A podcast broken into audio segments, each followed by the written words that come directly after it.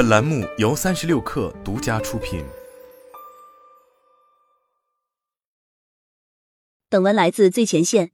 刚放出重磅杀器代码解释器不久，ChatGPT 又迎来一次更新。现在它能记得你的需求和偏好了。北京时间七月二十一日凌晨，OpenAI 宣布 ChatGPT 推出自定义指令，这是在响应用户每次开始使用 ChatGPT 都需要重新设置的反馈，也使用户能够更好的控制 ChatGPT。该功能首先面向 Plus 用户推出测试版，目前暂不适用于欧盟和英国以外的用户，但在未来几周内。该功能会开放给所有用户。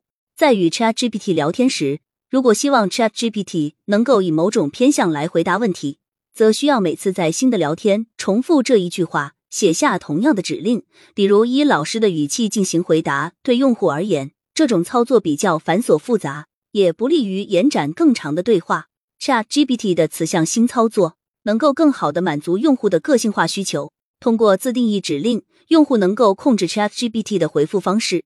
通过设置偏好的方式，ChatGPT 将在今后的所有对话中牢记这些偏好，无需在每次对话中都重复个人的偏好或信息。例如，教师在备课时不必再重复他们正在教三年级的科学课；开发人员在写代码时更喜欢使用非 Python 的语言，那他们只需说一遍，ChatGPT 就能了解。G Tech Crunch OpenAI 此前已联合部分用户。对自定义指令功能进行了一段时间的测试。一位为硅谷 AI 公司提供咨询服务的顾问 Gabriel Cohen 表示，ChatGPT 为用户提供了两个框来确定他们的聊天偏好。用户可以在这两个方框中写下自己的信息，以及他们想要调整聊天机器人响应的方式。用户输入回复后，更改就会从下一个绘画开始生效，且回复的字数限制为一千五百个字符。当然，用户所设置的自定义指令并不是完全无限制的。自定义指令会受到审核 API Moderation API 的监管，监管下的指令如果违反了使用政策，指令就会被忽略或者直接拒绝。